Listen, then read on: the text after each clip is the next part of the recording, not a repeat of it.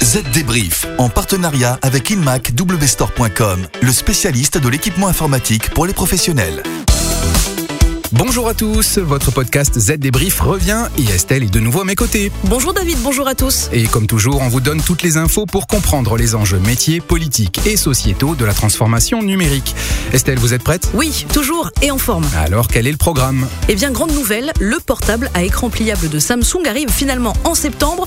Autre info, les politiques de confidentialité des sites pornographiques, vous allez le voir, sont très limitées, c'est le moins que l'on puisse dire. Et on parlera des conséquences de la guerre commerciale entre la Chine et les États-Unis. L'empire du milieu est dans une mauvaise passe. Et enfin, il sera aussi question de Google qui achète des visages et de comment évaluer la durée de vie de votre batterie de PC. Allez, le Z débrief, c'est parti.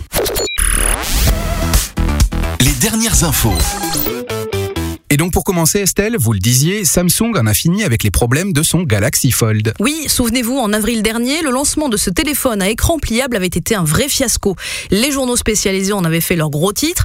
Du coup, Samsung s'est relevé les manches et voilà le travail. Pour commencer, sachez que la couche de protection supérieure de l'écran est désormais étendue au-delà du bord. Résultat, plus question de l'ôter et d'endommager le système. Il y avait aussi un problème de protection du mécanisme. Oui, là aussi, Samsung a trouvé une solution et a ajouté des capuchons sur le haut et le bas de la charnière pour renforcer la protection. Mais la date exacte du nouveau lancement n'est, je crois, pas encore connue. On sait juste que ce sera au mois de septembre 2019, dans deux mois donc. On vous en reparlera dans une prochaine édition.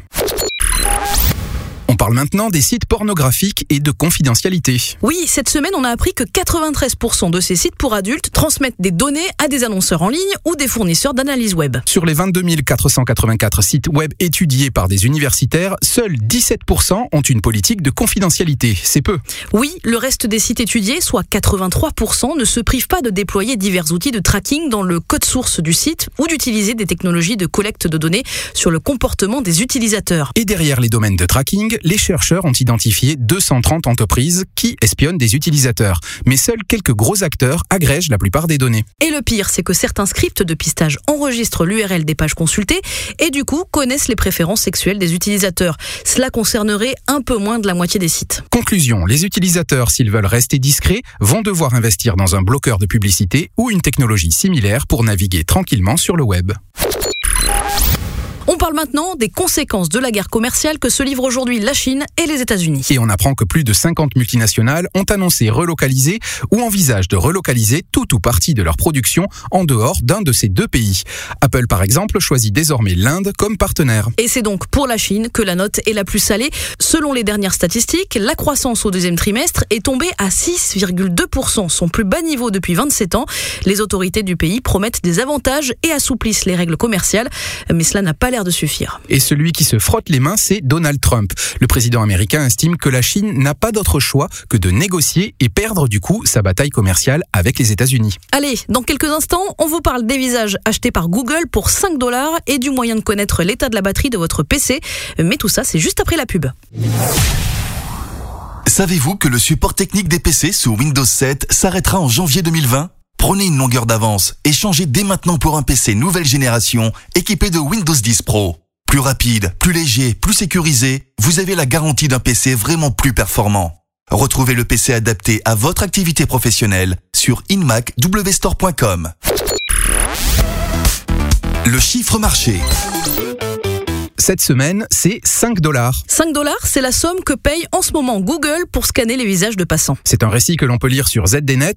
Un ingénieur a accepté de se faire scanner le visage sous plusieurs angles en échange d'un bon d'achat chez Starbucks ou Amazon d'un montant de 5 dollars. Et oui, ça paraît complètement fou, mais c'est visiblement ce qui se passe dans les grandes villes américaines.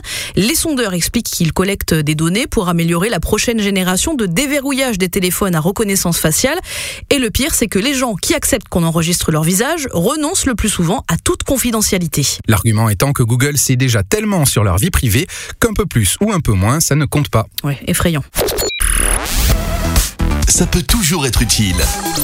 Allez, aujourd'hui, on vous dit comment savoir si la batterie de votre ordinateur portable Windows est usée. Une info plutôt utile.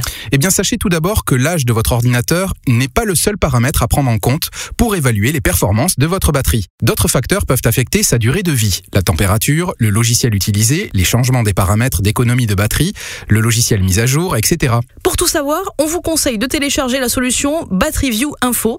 Pas de panique, elle fonctionne sur toutes les versions de Windows, de Windows 2000 à Windows 10. Trois données sont alors importantes. Tout d'abord, le nombre de cycles de charge-décharge.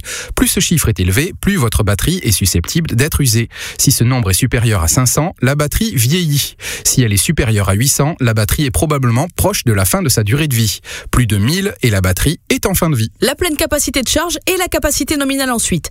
Plus l'écart entre ces deux chiffres est grand, plus la batterie est usée. Si la pleine capacité de charge est inférieure à 80% de la capacité nominale, la batterie montre probablement des signes d'usure et doit être remplacé. Et voilà, vous pouvez donc évaluer s'il faut changer la batterie ou si le problème vient d'ailleurs. Pour creuser, rendez-vous sur votre site zdnet.fr à la rubrique pratique. Allez, le Z débrief, c'est terminé pour cette semaine, tout comme pour le mois d'août. Et oui, avec Estelle, on prend des vacances bien méritées. Oh que oui, la prochaine édition du Z débrief, ce sera la première semaine de septembre.